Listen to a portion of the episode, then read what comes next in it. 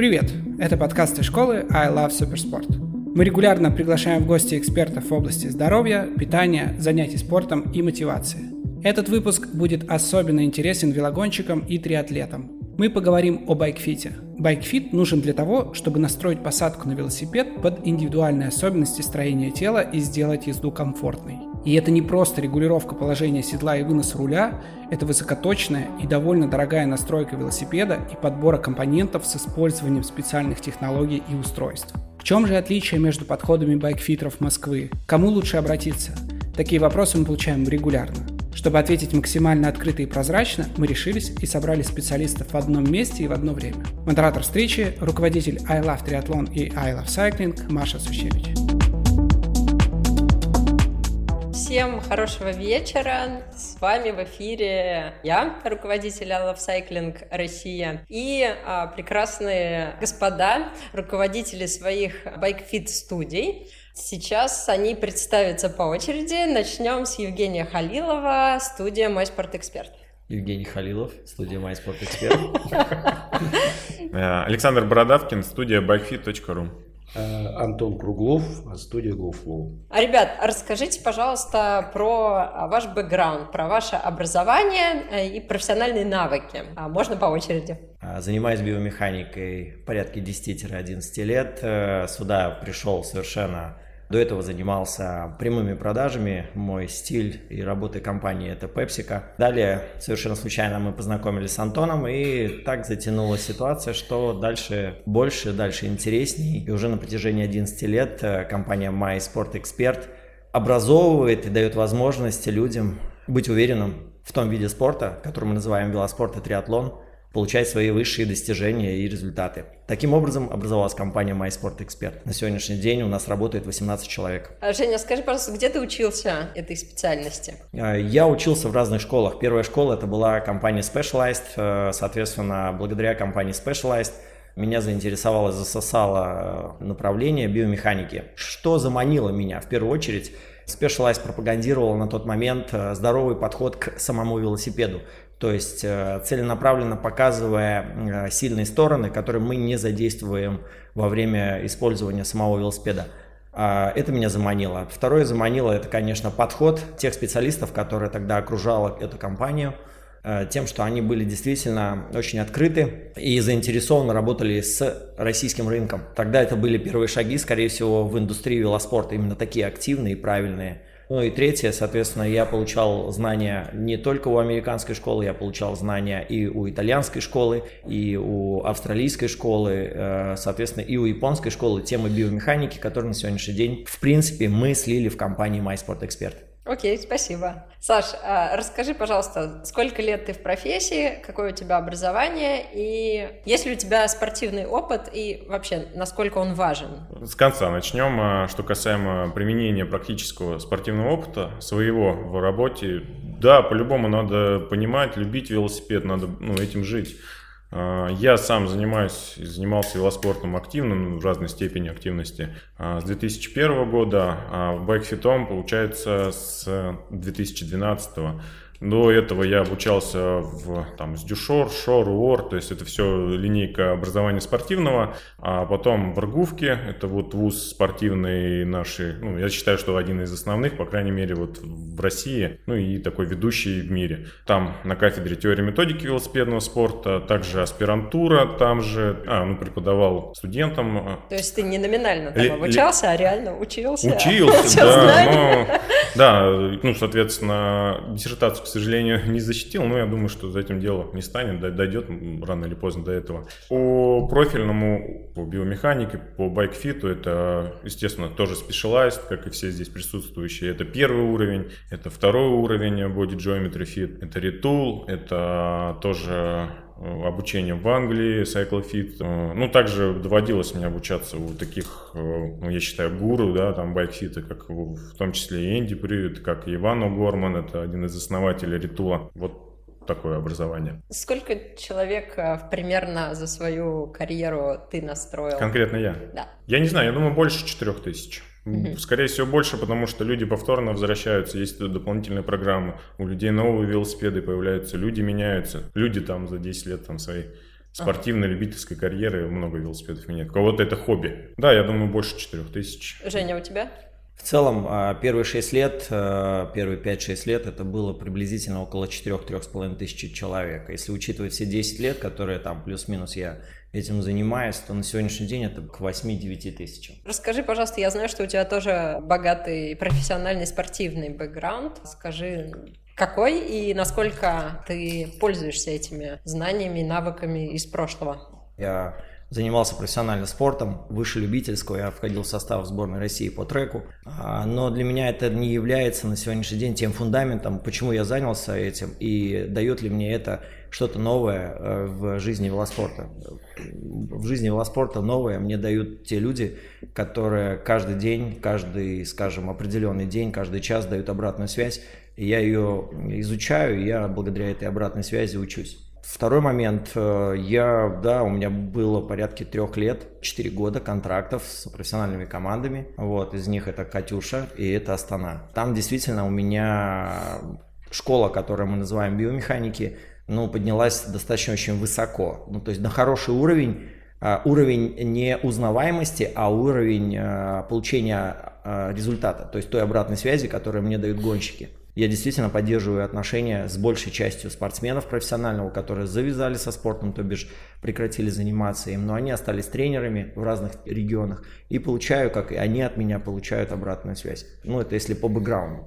Если рассматривать соревновательный цикл, который когда-то был там лет 20-25 назад, ну, можно об этом вспоминать, но есть ли смысл? Я его иногда, кто подписан на мой аккаунт в соцсетях, описываю, что было там, начиная с моего детства, можно всегда ознакомиться. А, интеграция рекламная. Это нормально. Антон, твоя очередь. Ты помнишь вопросы наши? Да, да, я, я, я почти забыл, но я, да, в целом... Мы напомним. Ну как, я вообще человек перепрофилированный. У меня образование физмат-школа, МФТИ, потом а, техническое, короче, у меня высшее образование, но так получилось, что в какой-то момент я оказался востребован в маркетинге и очень активно работал с двумя, у меня было два очень крупных клиента, Спеш и Соломон. В какой-то момент Спеша стало столько, что Соломон, у него просто времени не осталось. Это вот, в какие так, годы, прости? В 2008 году ага. я первый раз оказался в штаб-квартире Спеша, первый раз оказался на семинаре по Body Geometry Fit, тогда еще Ритула не было, Ритул тогда еще только подкармливался деньгами на развитие от спеша. И моей работой с этого года стало обучение персонала здесь. Прости, а да. вы все называете слово «ритул». Мне кажется, что не все наши э, зрители знают, Давай что я это... расскажу. Значит, программа, вот в целом комплекс э, действий, который проводит фиттехник, базовый комплекс действий, который проводит фиттехник э, с клиентом, это примерно одно и то же во всех системах, если мы говорим про базу. У Спеша такая система была очень тщательно проработана уже упомянутым Энди Прюитом и Роджером Винковым, создателем программы всяких анатомических седел, грипс и всего прочего. И все это называлось Body Geometry Fit. Со временем они решили инвестировать в проект э, автоматизации всей этой истории. Придумали, значит, этого коня с координатными столами, специальную аппаратуру для съемки углов, изменения углов посадки. И это уже двигалось под торговой маркой Retool. Сначала это был самостоятельный проект ребят, которые все это придумали, но потом они спешно перекупил на корню и это стало именно спешовским брендом. Вопрос. Retool и Body Geometry – это сами девайсы? То есть то, что ты объясняешь, там, конь, который сам по себе двигается? Это коммерческие, так... да, это коммерческие названия всего комплекса этих услуг, скажем так. То есть включая, и методология, включая оборудование. И... Да, Body Geometry Fit они в какой-то момент убили просто, оставили чисто Retool Fit, и то есть вот это вся это оборудование носит, выпускается под брендом Retool, имеет какие-то свои названия, допустим, конь называется Retool Move, то есть, да, в общем, это торговая марка, коротко uh-huh. говоря. Торговая марка, под которой продается BikeFit от Specialized. И все вы прошли обучение Мы все прошли, мы все выросли оттуда, собственно говоря, вот из моей истории. Моя работа в Specialized в какой-то момент закончилась, я как решил, что маркетинг я буду, э, специалиста. Знаешь, я был э, не только маркетинг, тогда я был просто один тут на все.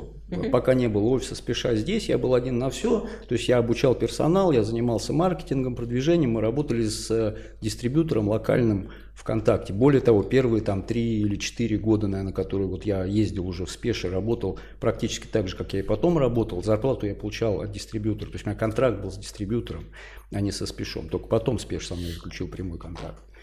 А вот. То есть в целом моя, вот это вот мое накопление знаний в области байкфита, оно происходило вот за счет вот этих ежегодных визитов в спеш, которые там два-три раза в год происходили. Я ездил в штаб-квартиру в Калифорнию, я ездил в Мюнхенский офис, э, в Херенберг, в Голландию. Постоянно шла вот эта вот э, работа и накопление знаний. Вот. Но я сразу хочу сказать, наверняка этот вопрос как бы вот он висит в воздухе, да, тот объем знаний, которым на сегодняшний день располагают ребята, и которым располагаю я, потому что я тоже не остановился на этом, да, он, конечно, многократно превышает тот объем информации, который получает человек на базовых вот этих семинарах Body Geometry Fit и Retool. А вообще много россиян проходили Вообще много, вообще очень много. Ты удивишься, uh-huh. если я назову цифру. Я думаю, что это сотни. Из которых на самом деле достаточно многие занимаются фитом. А, во-первых, это ребята, которые работают э, в дилерских центрах Specialized. А, вот. И во-вторых, это несколько человек, которых я отлично знаю, которые практикуют самостоятельно, просто пользуясь этими знаниями.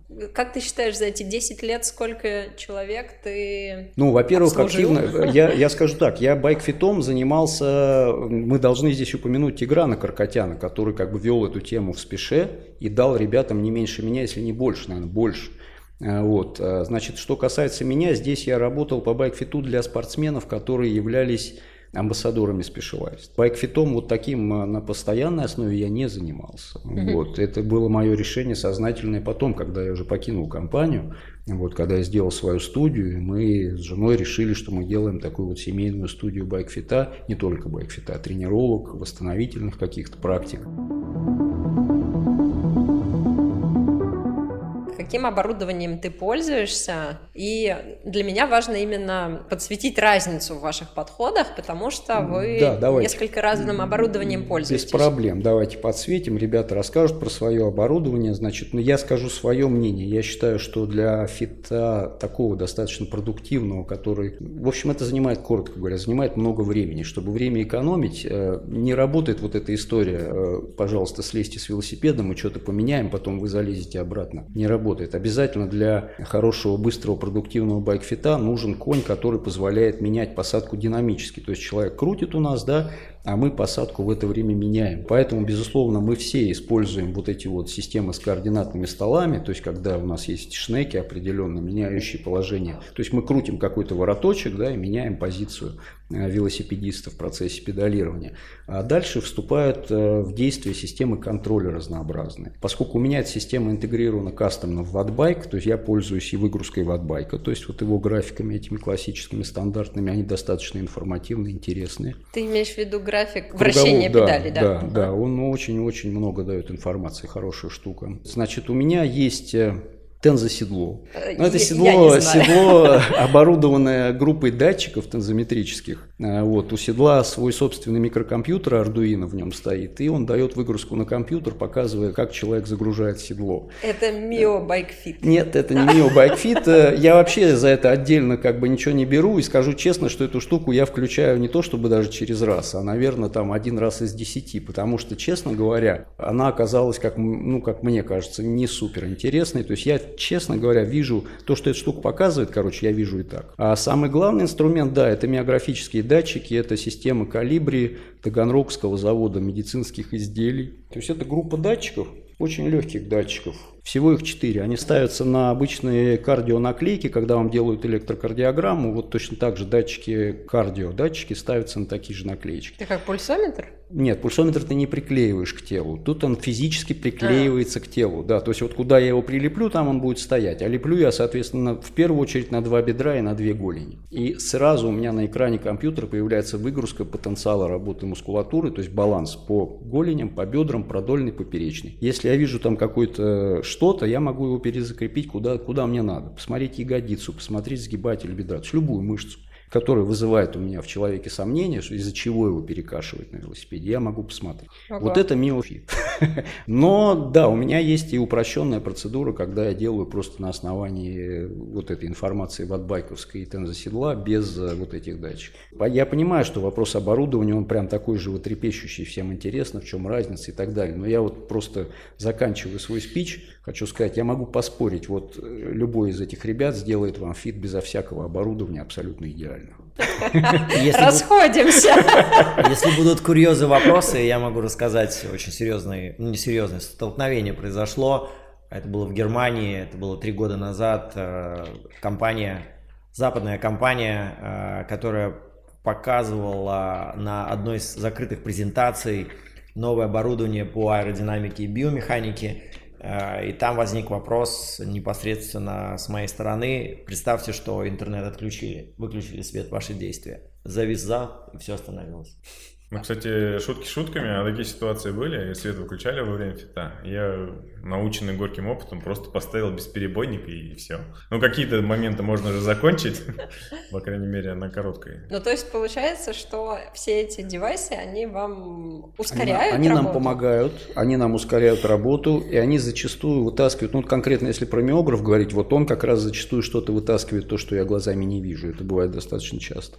Как бы никакой другой девайс такого не, не давал мне, скажем так. Но вот у Женьки есть оборудование, которого у меня нет, например, да, и которым я даже никогда не пользовался. А, ну, то есть не эксплуатировал его, то есть видел, как работает, но не эксплуатировал в практике, да, поэтому мне будет интересно послушать, что он скажет. Вот. Ритул, как, а, ну, про Ритул, Саша. С ритулами я, конечно, много дела имел, естественно, но про ритул пусть Саша Жень, расскажет. расскажи про оборудование, каким ты пользуешься и почему ты им пользуешься. У нас широкий спектр оборудования. Мы используем все, что есть на рынке. То есть э, у нас есть в одной из офисов и ритул в том числе. Соответственно, мы используем оборудование это Shimano, который байкфитинг, да, созданный японцами. А, Канадское оборудование Mio, которое используется, как Антон использует датчики, контролирующие потребление кислорода мышцами. А Мы используем Gebiumist, э, всякое оборудование, начиная от камер, заканчивая контролем а, локтей, когда мы выстраиваем аэродинамическую посадку, насколько э, развесовка тела присутствует на самом велосипеде. Это три таких основных,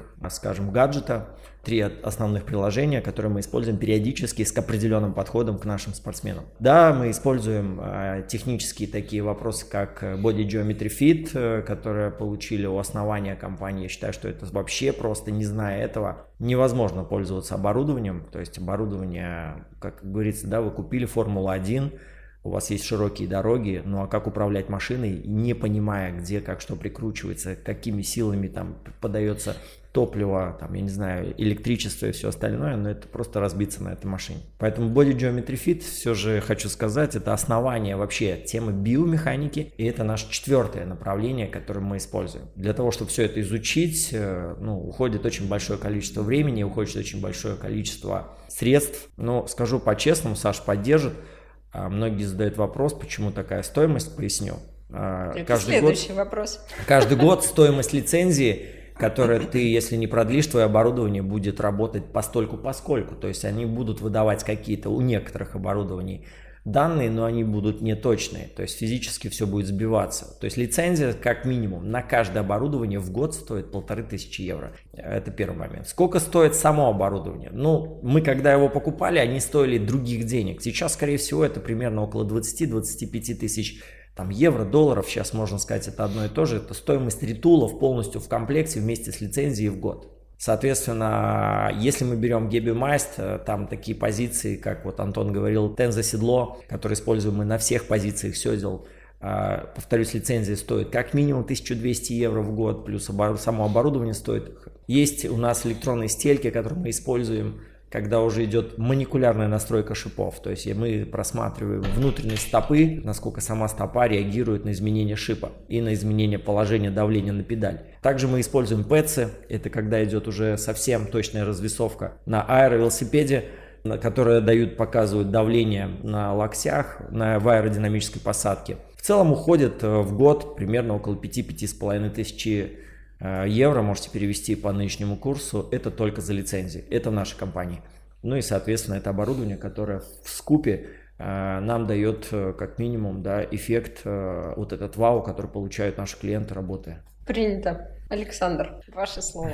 Ну, я бы разделил э, оборудование все на два таких больших, э, не знаю, класса. Это базовые, которые, в принципе, я думаю, все мои коллеги обладают. И, кстати, которые недооценивать не стоит. И там лицензии, может быть, не такие. Гонioметр, э, измеритель, э, ну, попомер, печь, всякие там, не знаю, отвесы, рулетки, э, FMD, ну, в общем, вот мелочи глобально, которые, в принципе, не мелочи, как оказалось, которые прям, думаю, что это основная история. И понятно, что инструменты более такие узкопрофилированные. И вот ты, кстати, говорила про то, что вот и Антон говорил, что мы в принципе можем там справляться с оборудованием или без него.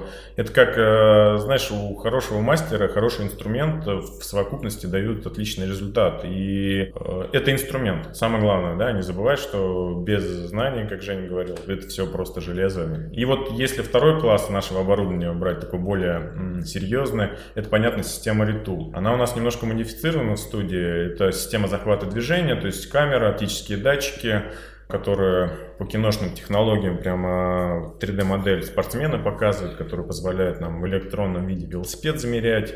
Мы немножко мы модифицировали, мы заменили вот этот Retool Move, про который Антон говорил, вот этот вот конь, ну, велоэргометр, на Wattbike. Довольно эффективный инструмент. То, то есть он дает то, чего не дает Move. Move это обычная станина дорогущая, да, там, ну, которая, да, динамичное положение имеет. А Wattbike это все-таки уже более такая глубокая история. И э, вот глобально Retool, Wattbike. И вот новая у нас э, плюшка это Wine Tunnel. То есть это аэротуннель, но не в том представлении, в котором а, люди сразу его представляют. Там человек в какой-то комнате, его обдувает куча вентиляторов. Нет, эта история вся миллионы долларов стоит в России. И думаю, ни один любитель или там единицы к нему будут иметь доступ.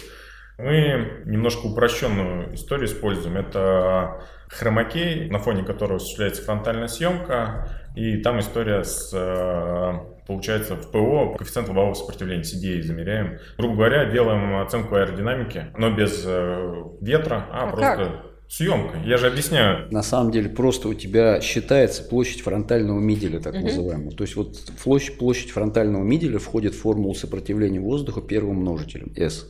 Угу. На 10% стали поменьше ну, на 9% быстрее поехали. Ну, естественно. Вот. И вот эта штука это визуализирует. Да, это ПО адаптировано под э, велотематику, естественно, ну, там пишет экономичность в ваттах. Ну, опять же, надо понимать, что это сферический конь в вакууме, это не учитывается ни рельеф, ни ветер, ни... Но, тем не менее, для оценки динамики, для сравнения двух разных положений, для оценки аксессуаров, то есть там флягу поставил, шлем надел, шлем другой померил. То есть для оценки именно динамики и понимания, что лучше и более оптимально, это хороший, отличный инструмент, да, то есть на такую там серьезную исследовательскую историю, как с аэротуннелем, который стоит миллионы долларов, который из велокомпании, наверное, во всем мире только Specialized имеет. Вот э, пул того оборудования, которое мы используем. Retool, Wattbike, э, аэротуннель виртуальный и, естественно, базовый комплекс оборудования. Вот.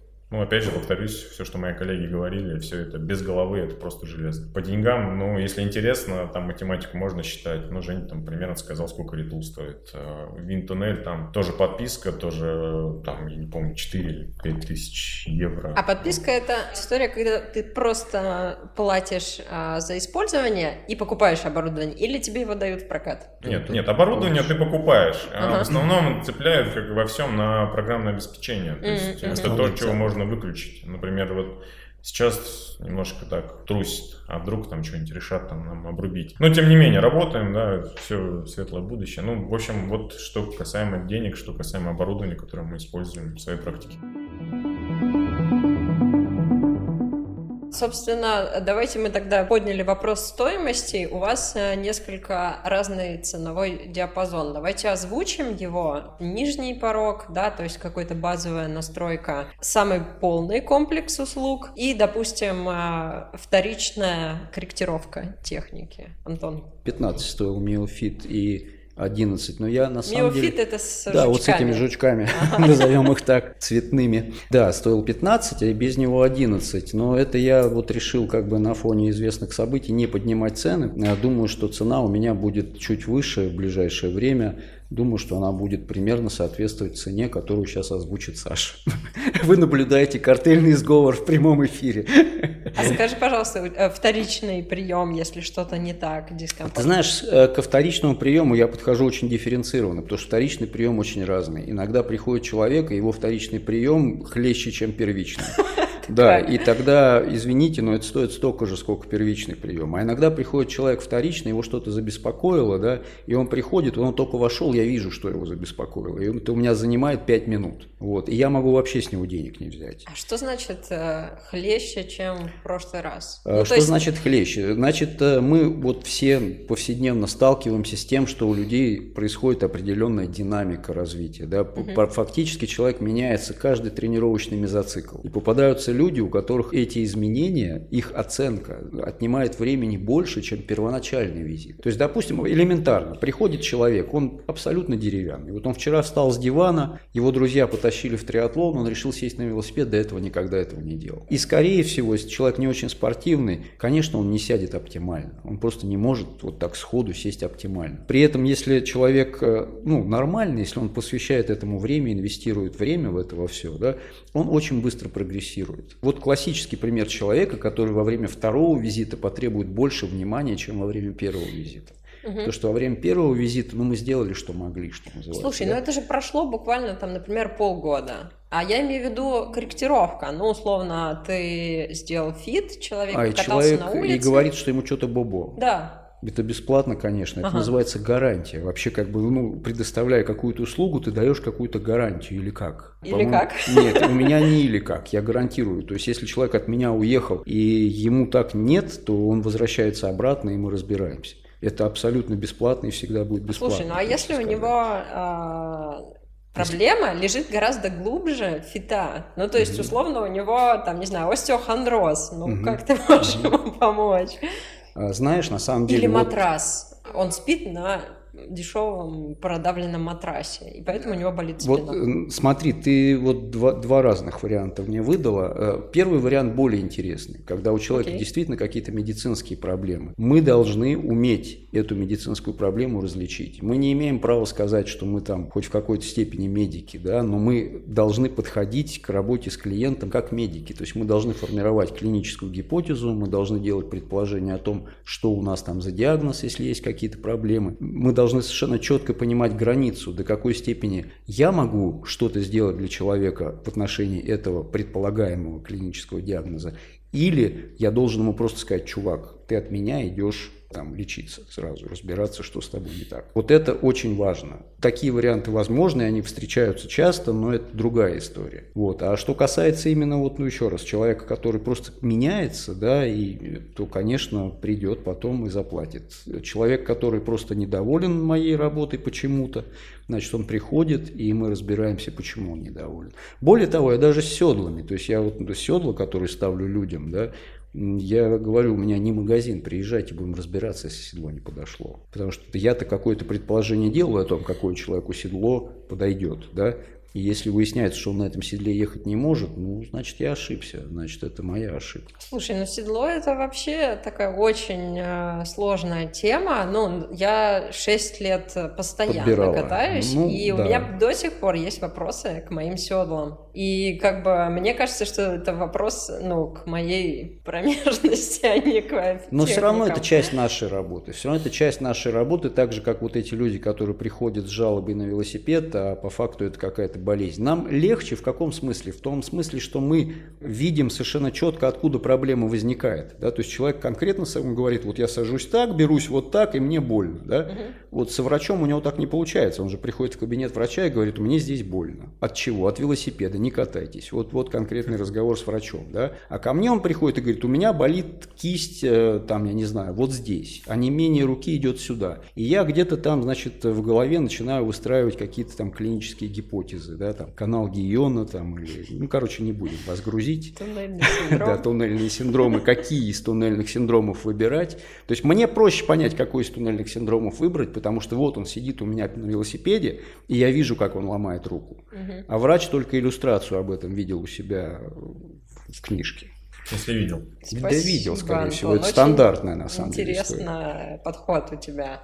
А, Саша, сколько стоит у тебя фит и почему? А на сегодня фит у нас стоит 16 тысяч, э, рефит это повторный фит. Кстати, задумались недавно, вот как раз над тем, что Антон сказал, что каждый второй случай там, или последующие визиты. Не коррекция. Коррекция у нас тоже бесплатная. Если вопросы к качеству и вообще какие-то вопросы остались открытые, это нормально. Бывает там технически что-то там не допилишь на велосипеде. Ну, коррекция бесплатна, это гарантия. А что касаемо рефита, это повторный фит, повторные встречи. Они у нас дешевле идут, э, не помню, Могу ошибаться, 11,5, по-моему, тысяч. А, есть у нас а, подбор велосипеда, это, это комплексная процедура, она включает в себя подбор велосипеда, плюс э, настройку, купленную на основании наших рекомендаций велосипеда. Ага. Первый визит 13 тысяч, второй визит, тоже будет соврать, 7500. То есть это два визита, Подобрали, купил, пришел, настроил. Но получается дороже, чем если сразу пришел. Дороже, но при этом ты имеешь гарантию, что ты приобретаешь велосипед, подходящий под тебя. Ты имеешь два визита в студию. Ну, как бы... А у тебя настройка второго велосипеда стоит 8 тысяч. Это имеется в виду, если человек приходит сразу с двумя велосипедами. А есть какой-то дофит? А дофит это как раз продолжение первой процедуры, то есть подобрал. А, все и, ясно. Да, там, ага. там сейчас может быть, новую опцию интегрируем с аэротуннелем, просто а мы его обкатываем, вот не соврать, уже месяцев 7-8, хочется, чтобы прям все было вот. Еще сложная э, статья «Настройка по текущим параметрам». Что это такое? А это если человек условно поехал там куда-нибудь на гонку, все у него там сломалось, имеется в виду, он там собрал велосипед сикость-накость, и говорит, Саша, у тебя цифры есть? Я говорю, есть, привози, и давай все вернем, как было. Пять тысяч рублей? Да. А он не может сам ну, а кто-то готов заплатить. Да, насколько ну, эффективно. То есть это опция для тех, кто сомневается в том, что он сделает это корректно. То есть смотри, он получается, ну, приехал условно там в пункт Б, там начинает собирать велосипед, понимает, что ну что плохо. Хотя мы все засечки, отметки делаем, да? Вот, у него, да. У него что-то не получается. Или, не знаю, другу дал покатать, кстати. Вот. И это э, популярная вообще? Ну, я не скажу, что она прям мега популярная, но запрос был, и услуга появилась. То ага. есть тут от э, спроса она пошла. Что касаемо ценообразования, ну, слушай, как и в любом бизнесе, то, не знаю, там, аренда, оборудование, амортизация, там, те же лицензии, тоже обучение, повышение квалификации, то есть... Э, да, это все ясно. А скажи, пожалуйста, а, наверное, к вам всем тогда такой вопрос. Вот у вас у всех есть отдельный а, параметр настройка шипов. Насколько есть смысл отдельно настраивать шипы? Это очень эффективно. То есть, если мы берем одинаковые велотуфли, скажем, CD от определенного размера, то, соответственно, здесь нет проблем переставить шипы из одного на другие. Там все одинаково. Если мы берем CD и Shimano, там совершенно все разное. В чем разное? Ширина подошвы, длина подошвы, и, соответственно, толщина материала. Если толщина материала хоть на 1 мм отличается от других ботинок, шип не будет стоять в том положении, в котором он стоял в других ботинках. Это как отдельная услуга, когда уже фит есть. А вот просто человек пришел, вообще Без все проблем. плохо, и говорит, ну вот тут вот... Э... Ну, конкретно у нас, как эта вся история работает. Мы э, собираем те индивидуальные особенности, оценим, которые именно для настройки локально нужны шипов. Для нас такой вход, то есть человек там условно хочет начать с малого, ну, с шипов, а потом ну, хочет все-таки сделать фит, ну, как типа проба, я не знаю, демо-версия в том числе, да, и понятно, что шипы это то, с чего начинается, вообще велосипедисты, если с шипами плохо, то там действительно есть такие вещи, которые необратимы, можно так себе навредить. То есть, если у тебя есть только 3000 рублей, то есть смысл пойти первым поменять шипы, это, настроить, да? Да, это первое. Второе я не рассказал. Мы всем людям, которые приходят с настройкой шипов, такую опцию ну, предлагаем. Все окей, ты там решил. Ну, кстати, очень многие возвращаются, мы просто стоимость настройки шипов из фита вычитаем. Mm-hmm. Ну, как бы, что, работа сделана, все справедливо, просто тему шипов локально решать эффективно, качественно сложно. Это все-таки тема полной настройки посадки.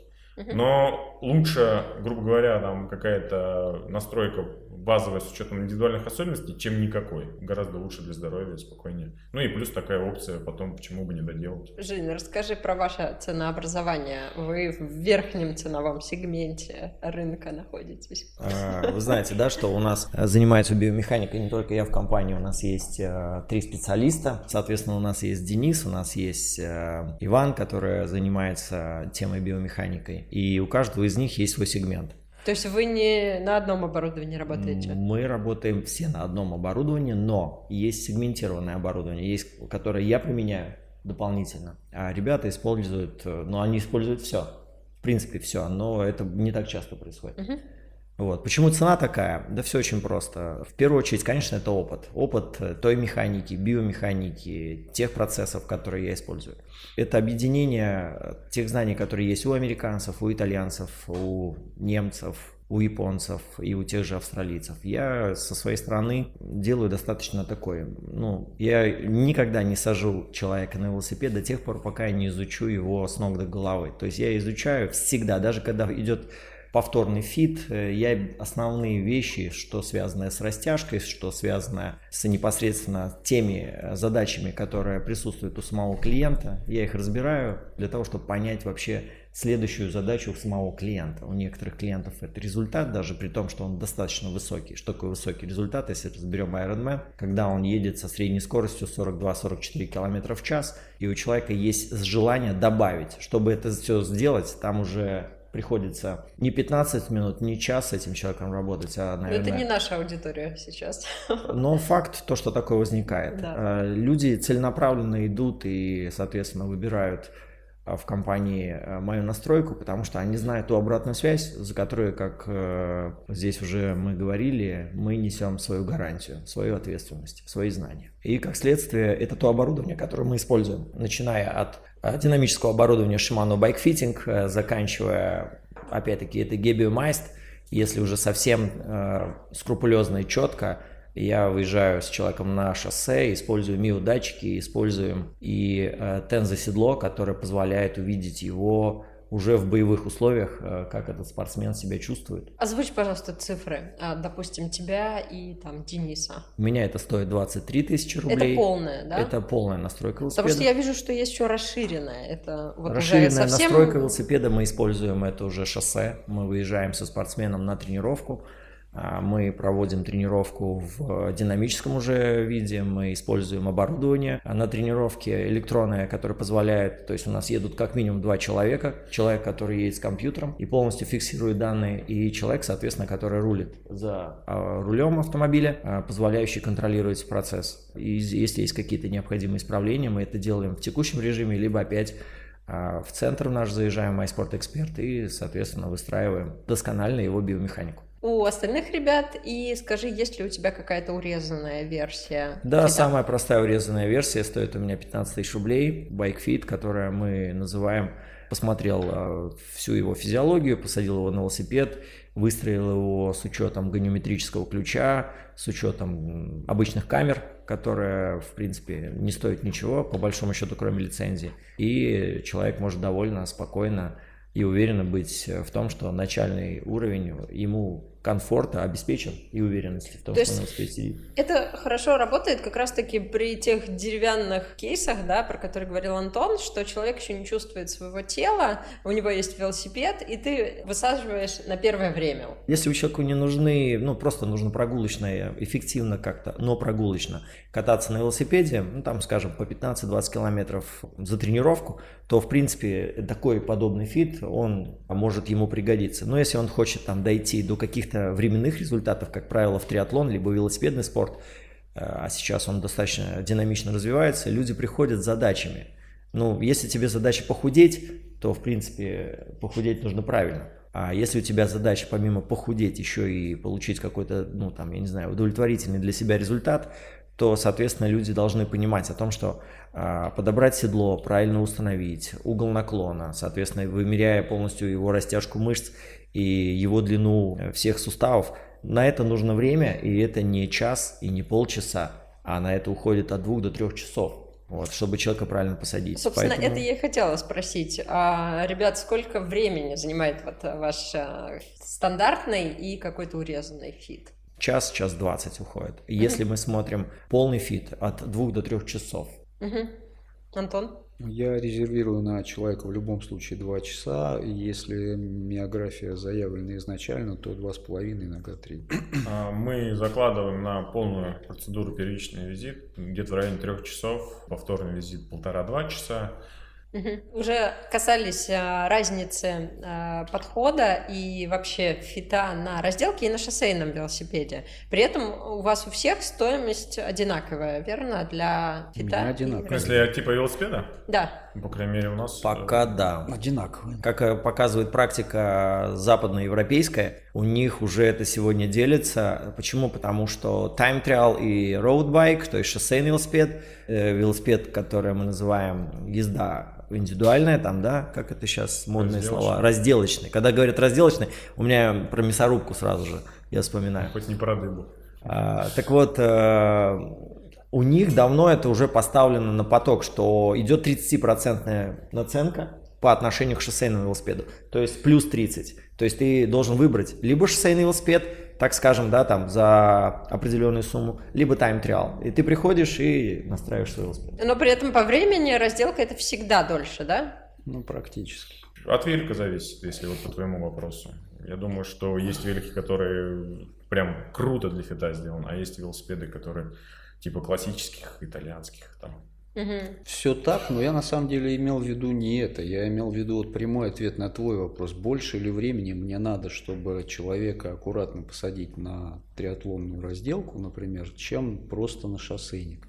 Не знаю, как ребятам, мне надо больше времени. Поддерживаю. Ну, просто вот с человеком. Ну, вот я трачу на такую посадку больше времени. А есть ли вообще такие велосипеды, да, с которыми ничего нельзя сделать? И Конечно. нужен ли для этого, ну, собственно, процедура префита? Для этого нужен контейнер главмусор, который у нас там стоит возле офиса уже давным-давно. А если велосипед за миллион, Антон, за Ты знаешь, это не коррелирует с ценой. Вот давай, мы все знаем, у нас прекрасная есть французская сеть э, спортивных магазинов с очень дешевыми велосипедами. Эти велосипеды... Она была. Ну, была, да. Работает, это велосипеды вчера. хорошие. И в то же время, в то же время зачастую реально люди приходят с весьма дорогими велосипедами, ты смотришь и думаешь, ну как клиента не расстроить, потому что хочется плакать, как это сделано. Если мы понимаем, что с конкретным велосипедом в сочетании с конкретным человеком сделать ничего нельзя, мы переключаемся на процедуру подбора, и человек все равно уходит с цифрами, а он ну, уходит с ориентирами, что ему приобрести – и цифрами оптимальной по посадке позиции. То есть он результат в любом случае получит. Понятно, что он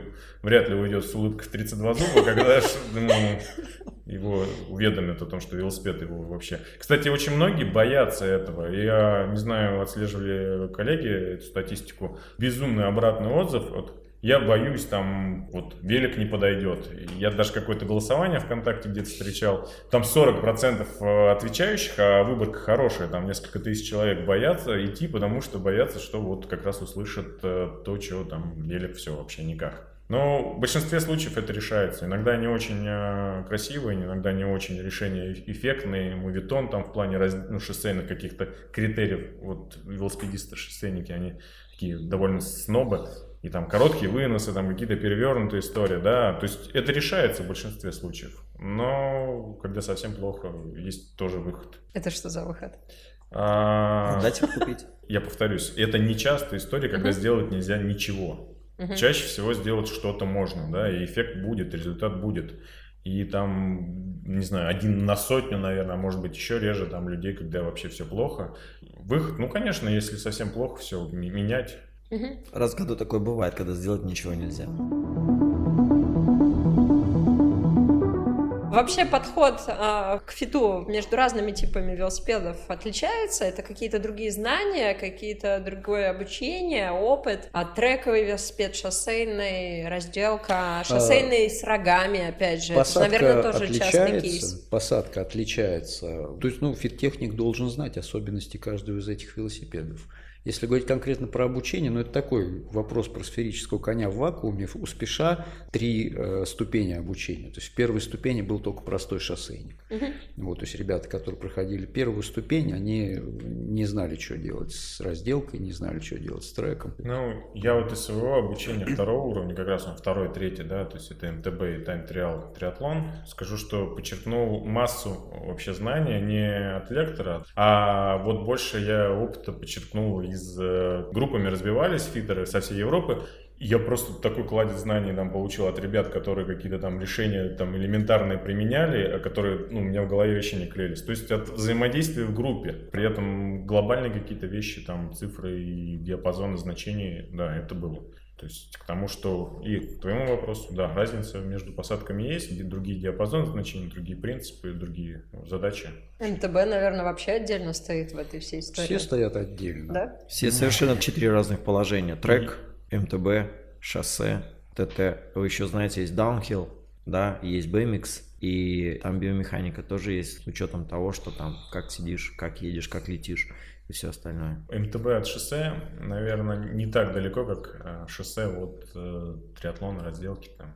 Как вы относитесь к установке лежаков на шоссейный велосипед э, с точки зрения экономики? Я считаю, что это та ступень, через которую надо пройти. Сначала шоссейник, потом шоссейник с рогами, и только потом уже узкопрофилированный снаряд. Салага должен быть на кухне, понятно, сначала.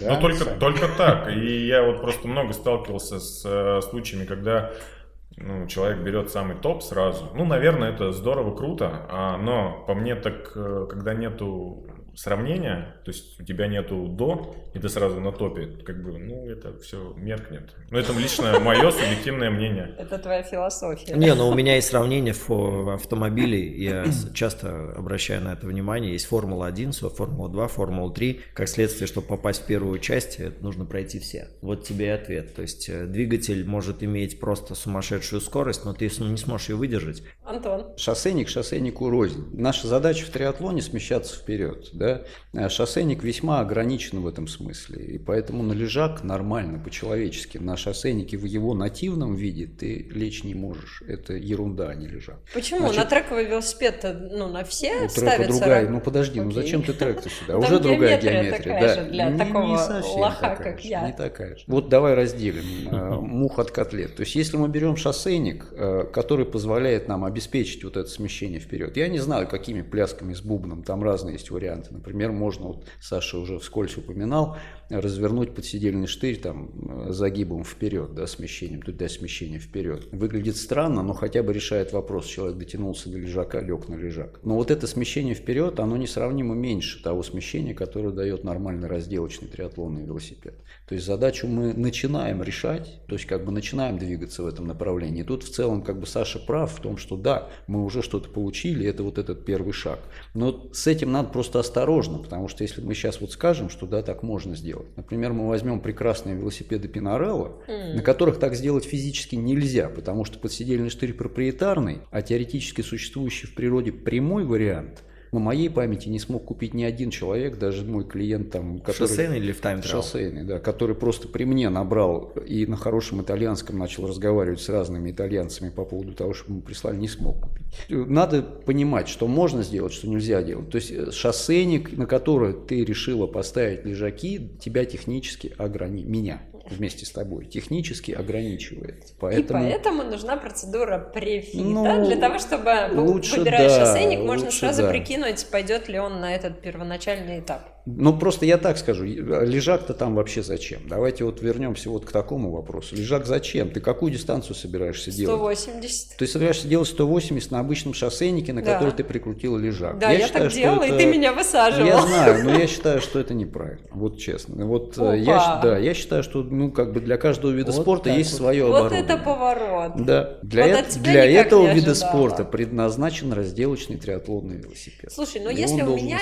есть один велосипед, вот он у меня есть шоссейник, я не готова пока что покупать. Более того, когда я до него дозрела, как mm-hmm. мне показалось, я испытала некий дискомфорт, потому что его геометрия настолько неповоротлива, настолько ты плохо себя чувствуешь в городе, когда нужно быстро реагировать. Я чувствовала себя просто водителем какого-то локомотива. Тут вопрос, как бы это же не от богатой жизни происходит, а, допустим, у людей, у многих а, устает спина, да, если они на шоссейнике 180 едут, а так ее хоть разгрузить можно. Не, ну во всяком случае, если другой, так сказать, вариант не рассматривается, если нам нужно что-то сделать да. из шоссейного велосипеда и пройти большую триатлонную дистанцию, даже половину, будем так говорить, не только полную, да, то, конечно, лучше подумать, если технический лежак туда встает, ну тогда да, давайте разворачивать подседельный штырь, давайте ставить длинный АСМ туда, да, там сдвигать вперед максимально, как это можно сделать на шоссейнике. То есть пытаться делать такой паллиатив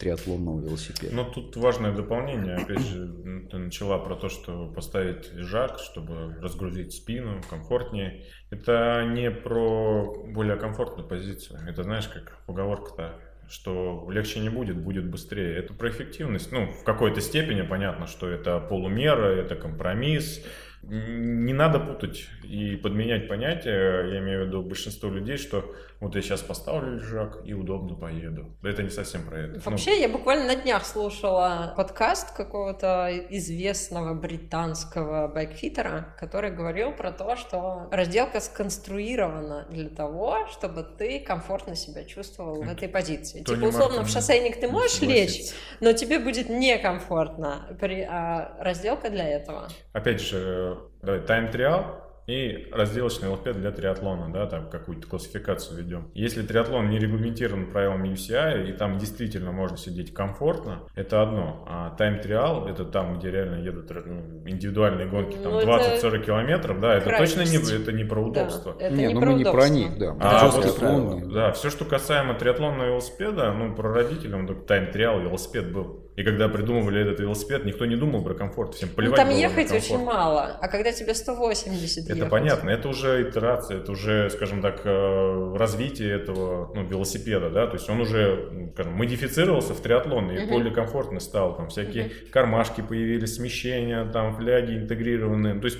все, Повторюсь, что, все, да. что запрещено в э, велосипедном мире, в шоссейном велосипедном мире, то разрешено в триатлоне. В триатлоне нет правил, Саша правильно сказал. А в шоссейном велоспорте есть правила. И мы учитываем, когда приходится по запрос. И главное, что на шоссейном велосипеде действительно можно сесть эффективно. Но чтобы сесть эффективно, быстро и комфортно, нужно время. Никто, вот по крайней мере из моей практики, не приходил ко мне с крутым там триатлоном велосипедом. Задачи вот на моем шоссейнике неудобно, я вот купил там велосипед, хочу комфортно, вот с улыбочкой. Ну, то есть, хочу, первое хочу, если какой-то приоритет расставлять, комфортно, это в списке. Ну, если человек пересаживается на какой-то более, скажем так, узкопрофилированный снаряд, первое в его списке, это, конечно, уменьшить время, улучшить его. Скорость. Скорость, да, увеличить. Не знаю, не соглашусь с ним. Хотя вот туринговые велосипеды я много видел, ребята ставят там рога для там дополнительных каких-то перехватов. Ну там они сидят, ну чтобы ты понимал, угол спины в триатлоне там условно пускай до 30 градусов относительно горизонта. А эти ребята, которые там долго едут, у них угол не меняется, у них просто вот что он за гриб соберется, что за лежак. Войско вижу, да? Да, он, он также едет, у него даже не, не наклоняется спина. Вот это может быть в таком ключе, это про комфорт. А глобально это только про результат. Чтобы не было ошибок, чтобы человек не бежал там лежак покупать, потому что ему неудобно. Чтобы ему было удобно, надо настраивать посадку. Давайте тогда в формате блица а, вы поотвечаете на вопросы учеников. А почему так важно поставить правильно шипы и стельки? Давайте по кругу. Антон. Неправильно выставленные шипы приведут э, к перегрузке связок и в результате к болям, скорее всего, в колене. Я думаю, что тут все согласятся, поэтому по кругу нет смысла обсуждать. Блиц ответ. Саша, а почему не стоит забивать на застарелый дискомфорт типа онемевших рук и ног? И почему не стоит обращаться к врачу по этой причине? Ну, про велосипед, конечно. Ну, опять же, обращаться к врачу иногда имеет смысл, а, но если это все-таки связано с положением тела на велосипеде, а, мы имеем свойство привыкать ко всему и к неудобному тоже. Если ты там привык условно к узкому седлу и тебя там передавливают мягкие ткани, но ты как бы уже дискомфорт по этому поводу не испытываешь, это не значит, что это тебе не доставит проблем со здоровьем. Угу. Также там с кистями, то есть независимо от того, что ты сюда ставишь, там, кисти даст, там, неважно. Даже те боли, к которым мы привыкли, они могут впоследствии вызывать э, серьезные последствия со здоровьем, так что их надо закрывать, не привыкать. А вопрос Евгению. Есть слух, что ты едешь в Краснодар, потому что тебя очень хотят там поймать на фит. Ох, я часто езжу в Краснодар.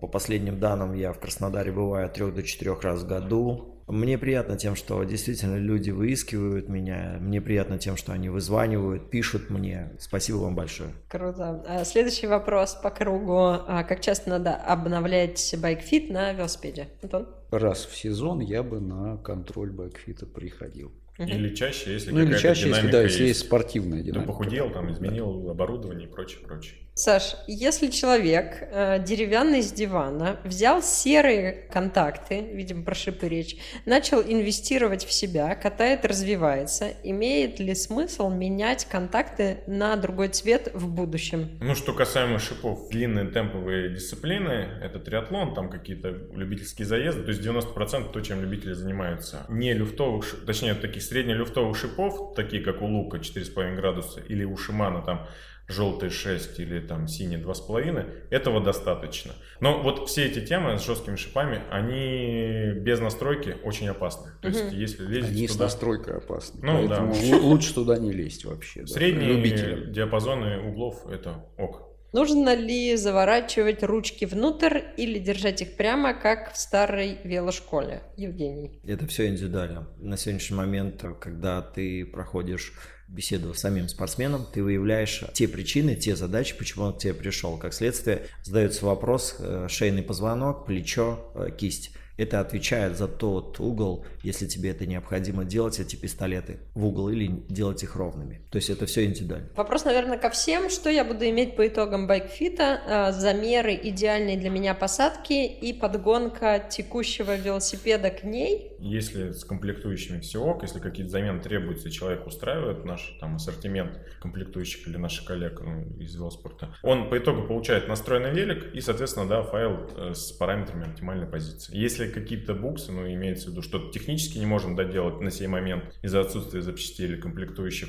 то он а, получает набор оптимальных э, значений, рекомендации, и если он там условно докупит какие-то запчасти, которые не хватало, то коррекцию, которую про гарантию, и мы доделываем. Мы еще дополнительно создаем антропометрию, то есть мы показываем его текущую растяжку, соответственно, это позволяет видеть этого спортсмена, когда вот он худеет, толстеет, как меняются динамики его изменения. Это мы дополнение к отчету. Вопрос от того же человека. Понимаю, что на велосипеде для меня большой вынос. Э, на байкфите мы определим, какой вынос нужен, и в течение какого времени я его приобретаю, и мы настраиваем, или как это происходит? Онлайн все это происходит. Геометрический вынос у нас есть в процессе настройки велосипеда. Мы все их используем ставим, настраиваем. Если есть вынос, а он есть всегда, практически на 95%, мы ему его подбираем. Если его нету, клиент его покупает, пускай это будет месяц, полтора месяца, два, он приходит с этим выносом. Если надо его доустановить, а он сам этого не может сделать, мы устанавливаем. А, я не ездил с аэробаром, есть ли смысл принести новый с собой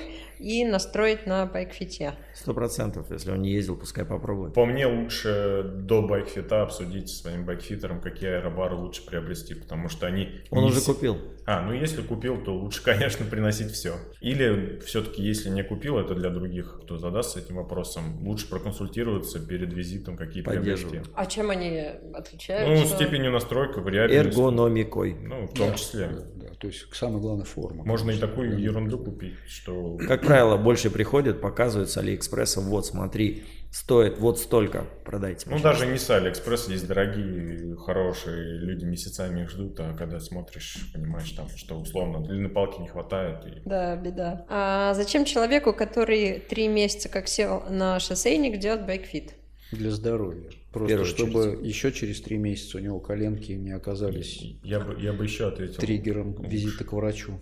У нас многие, кто еще не сел на велосипед в студии, бывает, а только тот, кто планирует. То есть лучше зайти к байфитеру до того, как ты сел на велосипед. Спасибо. Личный последний вопрос. А, есть один кейс а, нашего ученика, который приходил а, в две студии, My Sport Expert и Кантону в GoFlow.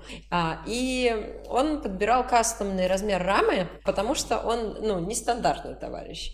И, соответственно, показатели размеров рамы расходились сильно. Он в итоге взял велосипед по замерам Антона и э, ездит на нем. Мы нет чистоты эксперимента, потому что мы не знаем, как он бы сидел на другом. Все-таки почему разные цифры могут быть? Ну, по идее, независимо от того, кто делает какой методики, цифры все-таки могут разниться по-разному к одному решению приходят два специалиста, да, там условно надо достичь угол спины, ну, пускай 50 градусов, да, кто-то сделает это за счет более короткой базы, кто-то за счет более высокого рулевого стакана, а, но глобально чтобы мне объективно ответить на этот вопрос, мне надо увидеть человека, как он сидит, какие там до и после, какие два варианта, то есть больше фактов.